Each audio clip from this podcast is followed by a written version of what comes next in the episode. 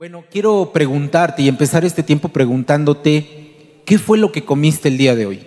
¿Qué comiste el día de hoy?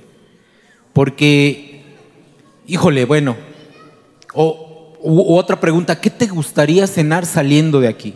Quiero abrirte el apetito, con eso quiero empezar, ¿no? Porque, mira, gracias a Dios nosotros eh, en esta ciudad, no sé si te has dado cuenta, pero en comida tenemos una gran variedad. O sea, puedes encontrar de todo, de todo puedes comer. Desayunar, comer, cenar, hay una gran variedad de todo lo que nosotros podemos comer, desayunar o cenar. Pero también, también está la simple botana. Ay, se me antojó. Híjole, ahorita que salga a ver si viene el de los esquites, se me antojan unos esquites. Hay algunos que les gustan las patitas, a mí también me gustan de repente, ¿no? Unas patitas, dice, por ahí, ¿no? O una baguette ahí en la, en la cafetería, ¿no? Un cafecito, ¿no? ¿Qué tal un pan ahorita saliendo un pan en la casa con una leche calientita, un café, ¿no? Y unas galletas o un pan así sopeado rico. A mí, a mí me encanta sopear el pan también, ¿no? Cuando pues, aunque da pena, ¿no? A veces, porque, pero bueno, ¿qué importa, no? El, chiste es disfrutar. Entonces, ¿qué comiste hoy? ¿Qué fue lo que desayunaste? ¿Qué se te antoja el fin de semana para comer? Mira, la verdad es que hay una gran variedad, ¿no? Hay mucha gente, hay muchos hermanos que les gusta eh, comer verdura, hay muchos que son veganos, hay otros que son carnívoros. Yo me apunto, yo soy carnívoro, marca buena, o sea, me encanta la carne, por ejemplo. Hay unos que se cuidan mucho, no sé si tú eres de esas personas que, que se cuidan mucho cuando comen, ¿no? No comen ciertas cosas, comen poca grasa, miden ahí sus calorías al día, no tienen que ser tantas, etcétera. Al fin y al cabo, hay muchas cosas que nosotros podemos comer. O sea, aquí en la Ciudad de México, aquí en la Ciudad de México específicamente, hermanos, no nos podemos morir de hambre. O sea, no puedes. En la mañana hay tamales, hay guajolotas, hay este, cuernitos, ¿no? Hay de todo. ¿no? no se diga, por ejemplo, un fin de semana que amaneces así como que, ay, se me antojó una barbacoa, ¿no? Un sábado en la mañana te vas a comer una barbacoa con su consomé, ¿no? Ahorita ya empieza a hacer el calorcito, bueno, algo más fresco, algunos una ensalada, no sé, hay tantas cosas, ¿no? Eh, puede ser que para algunos eh, empiezan a tener frío y ¿a dónde van? A la birria, ¿no? Para que, ah, vamos a la birria para que se nos quite el, frío, entremos en calor. Algunos la pancita, ¿no? Después de, de, un viernes de fiesta para la cruda realidad que tienen, ¿no? Para los que no son cristianos, por supuesto, porque los cristianos ya no, pero también puedes ir a comerte una, una pancita, ¿no? O sea, hay tantas cosas que nosotros podemos comer, ¿no? Entonces, algo importante, hermano, de esto que te quiero, que te quiero decir es que la comida es buena, pero también es mala. Es buena si sabes comer bien, si puedes darte de repente un lujito en tu comida, etcétera, ¿no? Pero también es mala si tú eh, abusas de las cosas que puedes comer. Si comes mucha grasa, pues al rato vas a estar un poquito llenito, ¿no? Eh, si comes eh, muchos carbohidratos, lo mismo, ¿no? El corazón, aguas con la sal, para el corazón, para la diabetes, cosas por el estilo. Entonces, la comida puede ser buena, pero también puede ser, también puede ser mala. Y una de las cosas, uno de los placeres culposos, y yo me incluyo ahí, es el de la comida. ¿no? O sea, nunca falta un pretexto para ir a comer. O sea, es nada más cuestión de decir, ay, se me antojó esto, organizamos algo y nos vamos a comer por ahí con alguien. Entonces, ¿qué quiero decirte con esto, mi hermano? Bueno, pues que por la parte física, nuestra necesidad física, estamos controlados, estamos o tenemos, Dios nos ha suplido hasta el día de hoy y nos va a seguir supliendo el alimento físico. No nos va a faltar.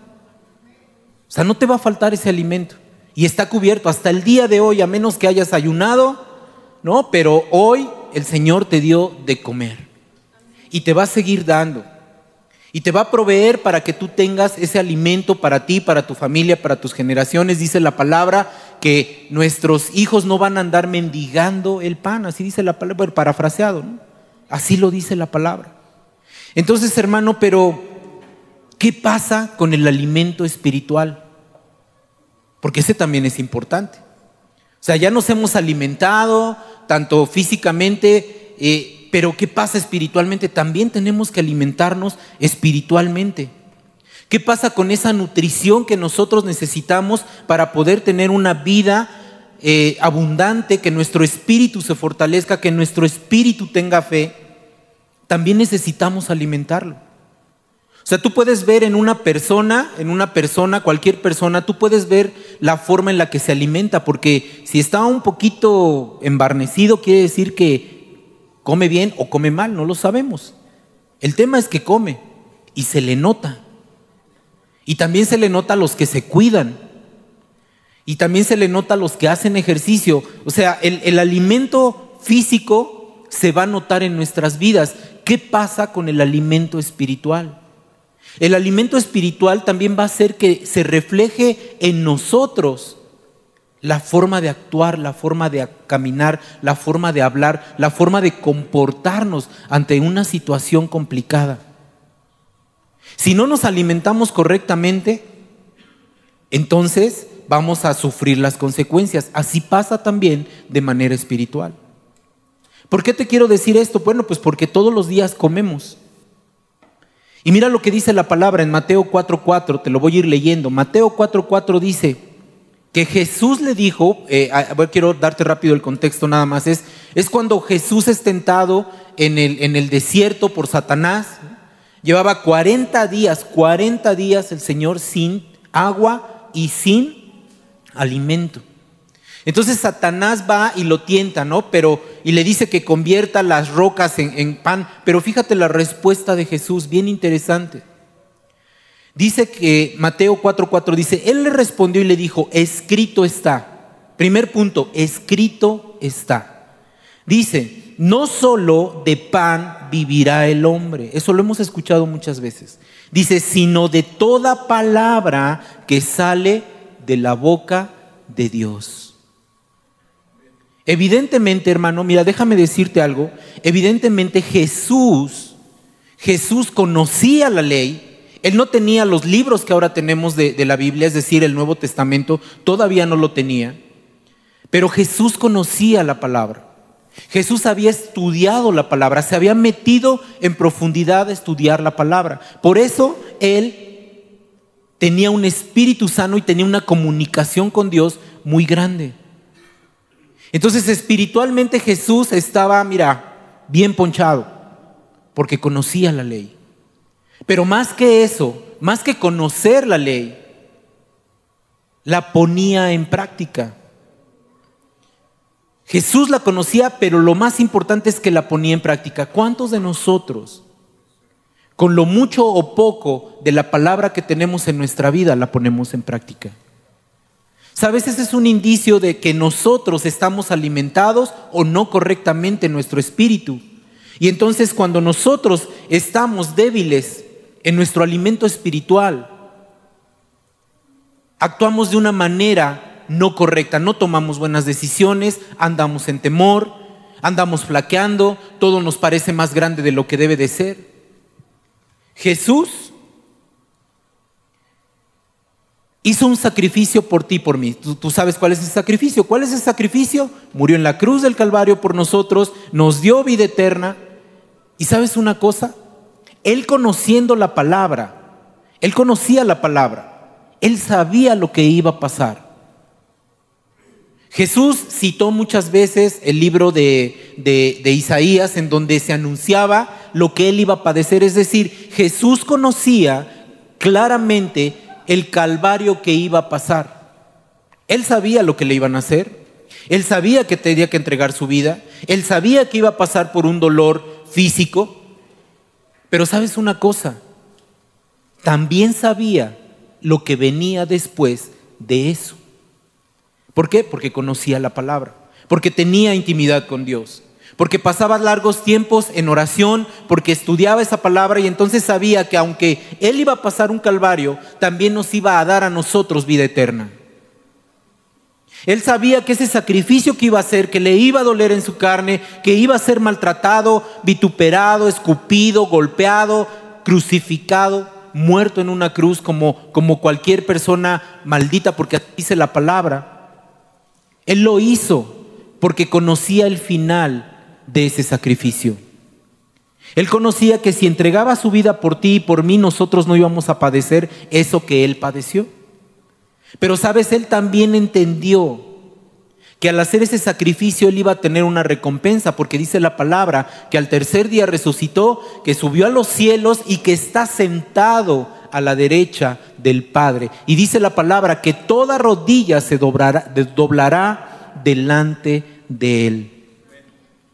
Él sabía lo que iba a pasar. ¿Sabes una cosa, hermano? Muchas veces nosotros caminamos sin conocer la palabra y eso hace que nosotros andemos en temor. Y te digo andemos porque muchas veces se nos olvida que la palabra está aquí y que la palabra nos da las instrucciones para poder salir adelante. Jesús conocía la palabra, por lo tanto tomaba buenas decisiones. Él tomó siempre buenas decisiones. Él siempre confrontó con la palabra. Jesús siempre fue directo con la palabra y confrontaba el pecado y, echaba fuera demonios y sanaba porque conocía la palabra y sabía el poder que tenía de parte del Padre. Son muchas de las cosas que nosotros como hijos de Dios necesitamos entender, que necesitas conocer para que puedas caminar en esa autoridad que Jesús nos dejó. Porque dice la palabra, hermano, es bien clara. Dice la palabra que Jesús nos dijo que cosas aún mayores haríamos porque Él iba al Padre. Pero entonces, ¿por qué nosotros no oramos por los enfermos? Pues es que, ¿y si no sana? ¿Y si sí? Jesús dijo que haríamos cosas mayores. La palabra dice que, que, nosotros somos herederos con Cristo de toda bendición. Y a veces no lo creemos. Y como no lo creemos, entonces no caminamos. La semana pasada te hablaba de eso, de caminar ese camino de verdad, que es estar en Jesús. Entonces no caminamos como debe de caminar un hijo de Dios porque no conocemos la palabra, porque no nos hemos alimentado espiritualmente. Necesitamos alimentarnos espiritualmente, necesitamos conocer la palabra, porque sabes una cosa, la palabra cambia vidas. Tu vida fue cambiada. Tu vida, tu vida fue tocada y transformada por la palabra de Dios. Imagínate si Jesús tuvo que estudiar la ley, estudiaba la palabra, ¿cuánto más nosotros necesitamos estudiar la palabra de Dios? Porque si no estudiamos la palabra de Dios, entonces vamos a creer todo lo que nos digan. Si viene alguien y hace una profecía, mañana se va a acabar el mundo. Si no te arrepientes. El Señor me lo reveló ayer en la noche. ¿No? Cené demasiado, tuve una pesadilla, soñé que se acababa el mundo porque me sentía mal. Y hoy traigo y te lo digo, y como no conocemos la palabra, híjole, no, ya andamos nerviosos, chin. Bueno, ya me libré porque ya no va a pagar deudas. Ya la hice. Pero si seguimos acá, tenemos que conocer la palabra. La palabra de Dios es un tesoro, hermano. Es, algo precioso. Mira lo que dice este salmo, el Salmo 19, y en eso está basado este mensaje, Salmo 19. Acompáñame al Salmo 19, en el versículo 10, quiero empezar con este versículo, porque fue lo que me llamó la atención cuando yo estaba leyendo e, e, este, este salmo en específico.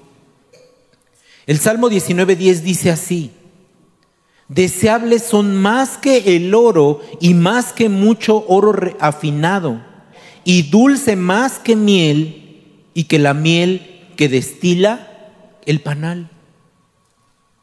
La palabra de Dios es un tesoro, hermano. Es un tesoro que necesitas atesorar y como dice aquí este salmo en este versículo, es como miel. ¿Cuánto les gusta el dulce? Imagínate lo, que más te guste a ti, eh, pasteles, chocolates, eh, no sé, empanadas, no, no sé, lo que se te ocurra. ¿Sí? ¿Qué es lo más dulce que te gusta? Bueno, no se compara con la delicia de la palabra en nuestras vidas. Esa es la palabra de Dios para nosotros. La palabra de Dios dice que es esencial para nosotros el alimentarnos de esa palabra.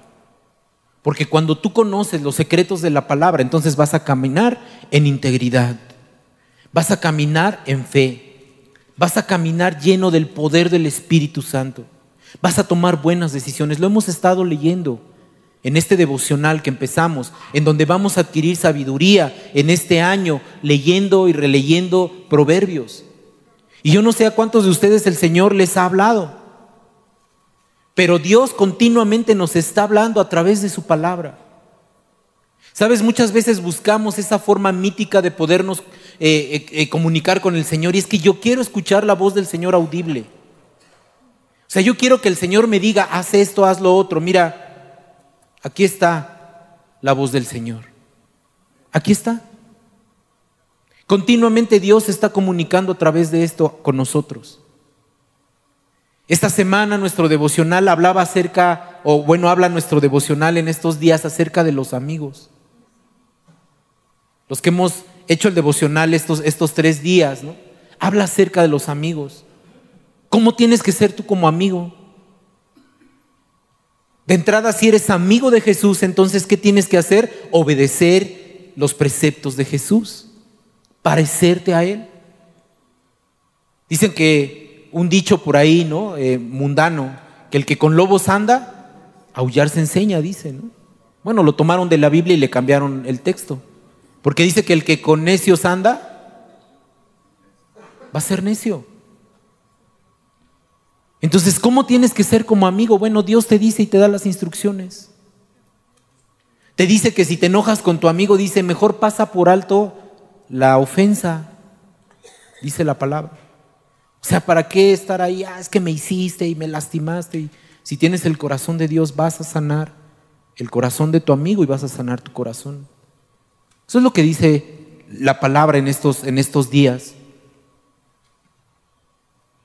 La palabra a mí en lo personal, a mí me vino a cambiar, me vino a transformar. La verdad es que no soy ni lo que era yo antes, o sea, ni poquito.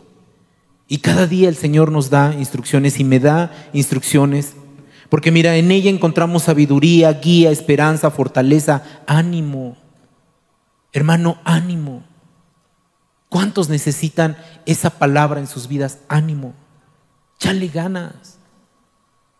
Échale ganas, hermano. Mira, la palabra de Dios está llena de ánimo, de esperanza. No te derrotes. La palabra nos dice, échale ganas. En pocas palabras dice, échale ganas. Yo estoy ahí contigo. Nada te va a faltar. Yo soy tu buen pastor. Vas a florecer en tu tiempo.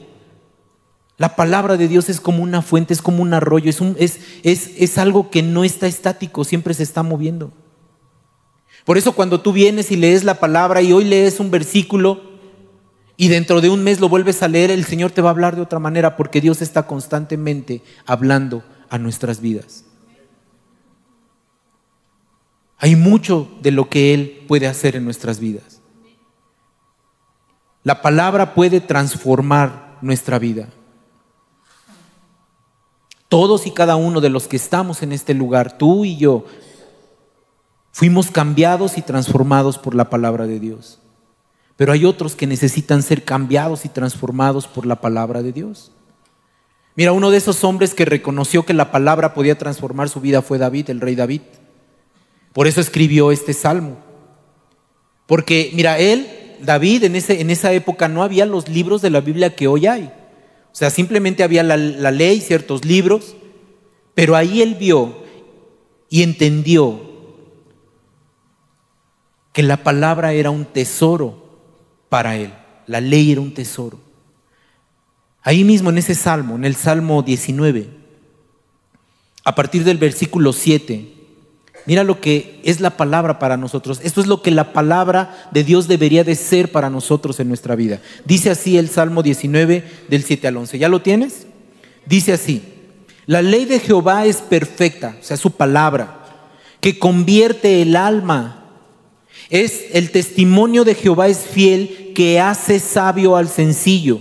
Dice, los mandamientos de Jehová son rectos, que alegran el corazón el precepto de Jehová es puro que alumbra los ojos. El temor, el temor de Jehová es limpio que permanece para siempre. Los juicios de Jehová son verdad, todos justos. Y ya leímos este versículo, deseables son más que el oro y más que mucho oro afinado y dulces más que miel y que la miel destila del panal, que la que destila del panal. Tu siervo es además amonestado con ellos es guardado, eh, dice, perdón, en guardarlos hay grande galardón.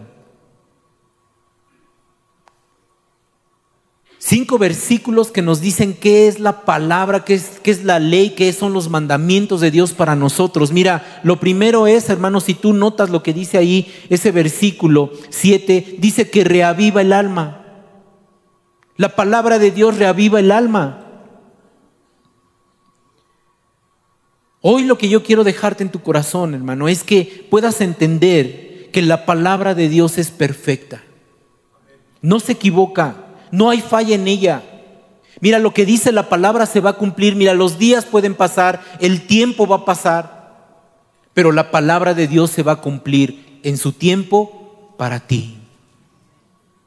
Sabes, si Dios te ha dado promesas, reaviva tu alma, vuélvete a gozar, vuelve a tener esperanza, porque si Dios te dio una promesa, Dios la va a cumplir.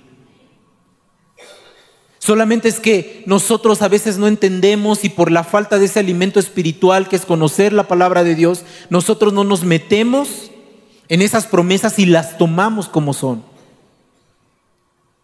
Nosotros como familia hemos tenido un año complicado en las finanzas. Pero mira, te voy a dar un testimonio.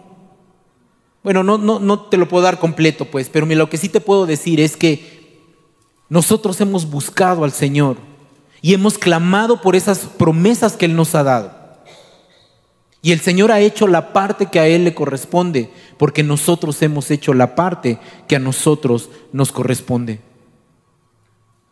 Tu alma va a revivir cuando, a pesar de las circunstancias, tú le crees a Dios. Porque viene una esperanza nueva a ti, viene el ánimo otra vez, lo que te decía hace un rato. ¿Cuántos necesitan ánimo en su vida? Mira, la palabra de Dios no la da. Simplemente, mira, si tienes una necesidad, dice la palabra que si dos se ponen de acuerdo para pedirle algo al Padre, dice que Él no lo va a dar. Tienes un problema, ponte de acuerdo con tu esposa, con tu familia, con algún hermano, pónganse a orar por esa situación y dice la palabra que Dios la va a suplir. Y aún cosas mayores dice que haríamos porque Jesús está a la diestra del Padre. La palabra de Dios nos hace sabios, hermanos. Nos hace sabios porque cuando nosotros buscamos conocer más de la palabra, entonces voy a tomar buenas decisiones. Porque entonces ya no voy a caminar ese camino de perdición en el que estaba porque sé que lo que estoy haciendo no es correcto. Porque sé que el que tranza no avanza, al contrario. Porque sé que el que hace las cosas de manera correcta, si es solícito en su trabajo, una promesa que el Señor me daba. Dice, si eres solícito en tu trabajo, te va a poner delante de reyes. Cuando tú haces las cosas correctas, Dios te da la sabiduría para llegar a un siguiente nivel. ¿Qué tengo que hacer? Conocer su palabra. ¿Por qué no alimentarnos más? Tal vez algunos ahorita están pensando, ay, el hermano Carlos me abrió el apetito. Yo creo que ahorita pasamos por unos tacos de suadero con una coca fría. ¿Por qué no anhelar también eso en nuestra vida espiritual? Señor, ya me diste de comer, ya me comí mis tacos, mi cuerpo físico ya está bien, Señor, hoy quiero, antes de dormirme, quiero que me hables. Dame un versículo. Un versículo que me anime, un versículo que me dé esperanza. Porque cuando Dios te da una palabra, tu corazón se alegra. Dice este salmo que se alegra nuestro corazón. Nos da alegría. Yo cuando estoy decaído, así como, ay, me pesan las cargas que luego no le traigo al Señor. Mira, voy a la palabra y el Señor me dice, ten ánimo, esfuérzate, sé valiente. Y mi corazón se alegra. Dios alegra nuestro corazón a través de su palabra. Hay mucha palabra que tenemos que buscar. Mira, si no tienes tiempo de leer tu Biblia a media hora, sí puedes tener 10 minutos para hacer el devocional que estamos haciendo. No te llevas más. Tres versículos. Hoy fueron tres. Y ayer fueron igual tres. El lunes sí se mancharon porque fueron como como 10 versículos. Pero hermano, tenemos tiempo. Y eso alimenta tu espíritu, eso hace que se fortalezca tu espíritu. Y entonces nos da luz, porque dice también el Salmo que es luz a nuestros ojos. Entonces ya no andas en tinieblas. Mira, si cierras tus ojos, no ves nada. No sabes para dónde vas. No sabes si voy a chocar acá, si me voy a caer. Si ya estoy hablándole aquí a los que están en la oscuridad o a los que están al centro, no lo sé. Pero dice la palabra que la, que la palabra nos da luz. Dice el Salmo 119, 105, para que lo tengas ahí anotado, dice, lámpara es a mis pies tu palabra y lumbrera a mi camino. La palabra nos guía. La palabra nos lleva seguros por ese camino, el camino que es Jesús. Dios lo va a hacer. Este salmo es uno de los que también generalmente nos aprendemos, ¿no? Lámpara es a mis pies tu palabra y lumbrera a mi camino. ¿Lo crees realmente? Entonces no andas en tinieblas. Porque si hay luz, las tinieblas se van. La luz disipa las tinieblas. La palabra nos insta a ser mejores, hermanos. Dice también este versículo. Dice que además nos amonesta con ellos.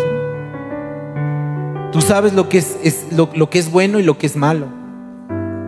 Y a estas alturas, hermano, lleves o, lleves mucho tiempo, poco tiempo de ser cristiano. Cuando haces algo mal, te sientes mal. Cuando haces algo bien, te sientes diferente.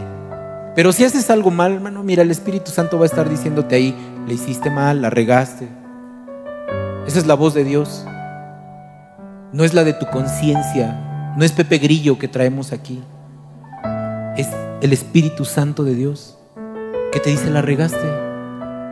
Está mal lo que hiciste. No debiste haber hecho eso.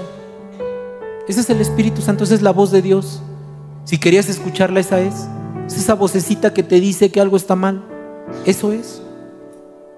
Pero sabes también, hermano, hacer la, la, palabra de Dios, hacerla, ponerla por obra, es galardón para nuestras vidas. Porque se va a cumplir en tu vida. Pero más allá, hermano, esto no acaba aquí. Es por una eternidad.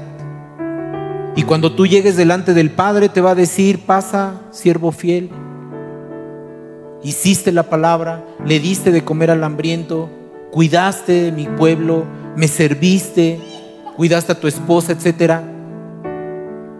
Cuidaste a tu esposo, a tus hijos. Dios es fiel, hermanos. Y cuando conocemos de la palabra, nuestras vidas son diferentes. ¿Quieres ver a alguien que está alimentado espiritualmente bien? va a caminar bien. No es que su vida sea perfecta, porque hay altos y bajos.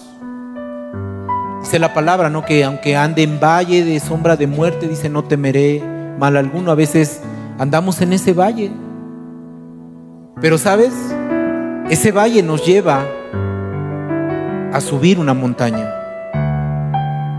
Es decir, que a veces estamos arriba en la montaña, otras veces, chin, tienes que bajar y andar por ese valle, pero ¿sabes qué? Vas a volver a subir y vas a volver a encontrar la bendición de Dios para tu vida. Solo tienes que confiar en Él. Hoy quiero dejar, hermano, en tu corazón ese deseo que Dios tiene para nosotros de que le busquemos a través de su palabra. Él nos va a hablar ahí. Dios te va a hablar ahí. Él quiere alimentar nuestro espíritu con su palabra para que no tengas temor, para que camines confiado, para que tú sepas que Él está ahí contigo. Él no va a dejar que tu pie resbale. Él no te va a dar más de lo que tú puedes soportar, así lo dice la palabra.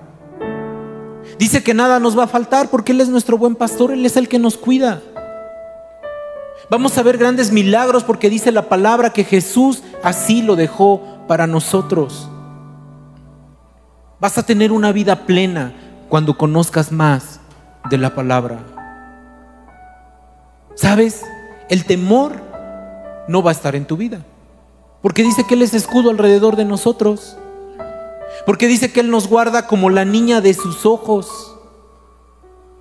Porque dice que Él nos guarda bajo sus alas, como una gallina guarda sus pollitos. No sé si alguna vez lo has visto.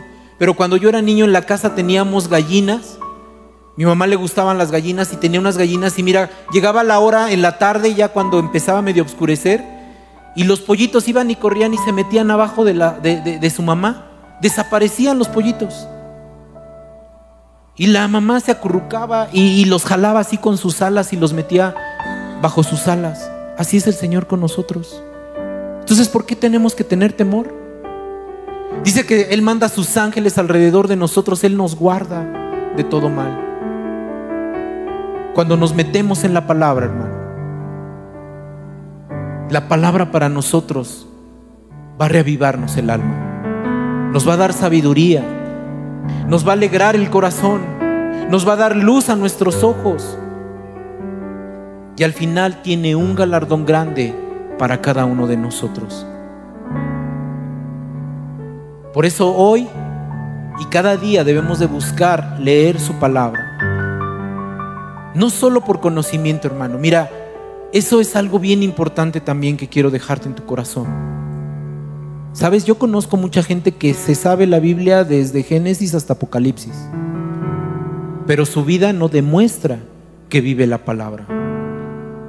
Porque critican, porque hablan de más, porque son chismosos, pero sabes una cosa, el que vive la palabra, aunque sea un versículo por día, se va a mostrar en una vida de bendición. ¿Por qué no te pones de pie? Vamos a orar para terminar este tiempo con esta palabra. Y vamos a darle gracias a Dios porque nos ha dejado su palabra. Y hermano, esto es como tu platillo favorito en la carne, eh, es decir, lo que más te gusta, a mí me encanta la carne, un buen ribeye con su ensalada y unas papitas a la francesa, con un chimichurri. Bueno, pues esto no se compara con eso. Este es el alimento que necesitamos. Es lo más rico, lo más delicioso. Aquí nos habla el Señor. Aquí Él nos va a nutrir. Y aunque nosotros nos vamos haciendo viejos por fuera, nuestro espíritu se va vivificando. Pero ¿sabes cómo se va vivificando? Cuando nos metemos con Dios. Entonces, esa es nuestra oración el día de hoy. Cierra tus ojos y dile, Señor, gracias por tu palabra. Gracias, Padre, porque, Señor, aún a nosotros en este tiempo, Señor, no nos ha llegado ninguna persecución, no nos prohíben leer la Biblia. La tenemos a la mano, Señor. Hay lugares, Padre, en donde la Biblia está prohibida, en donde no la puedes leer, no puedes predicar, eres perseguido, pero nosotros somos afortunados, Señor, porque tenemos tu palabra. Y tu palabra es vida para nosotros, Señor. Cuando hay desánimo, tú nos levantas. Cuando hay tristeza en el corazón, tú restauras la alegría en nuestro corazón. Cuando hay falta de sabiduría, te podemos pedir sabiduría. Cuando hay tristeza, tú nos das gozo.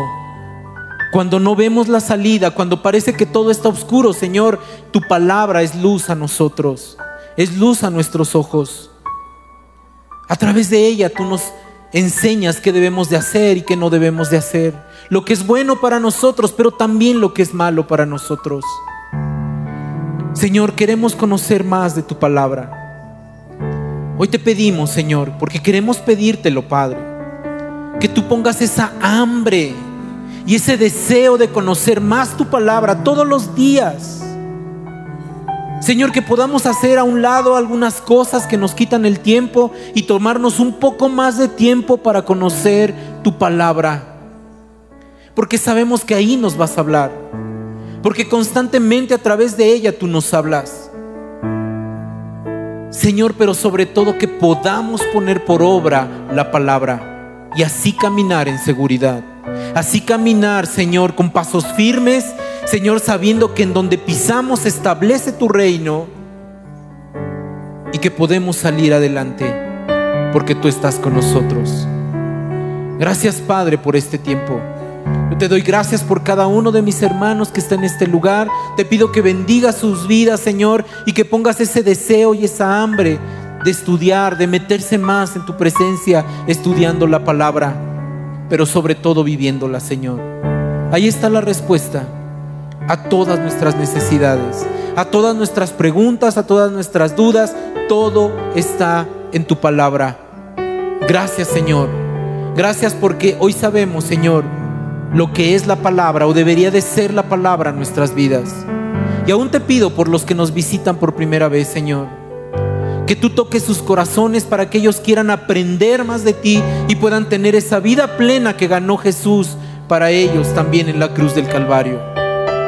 Ponemos este tiempo en tus manos, Señor, y te damos toda la honra y la gloria a ti, Padre Santo. En el nombre de Jesús. Amén y amén.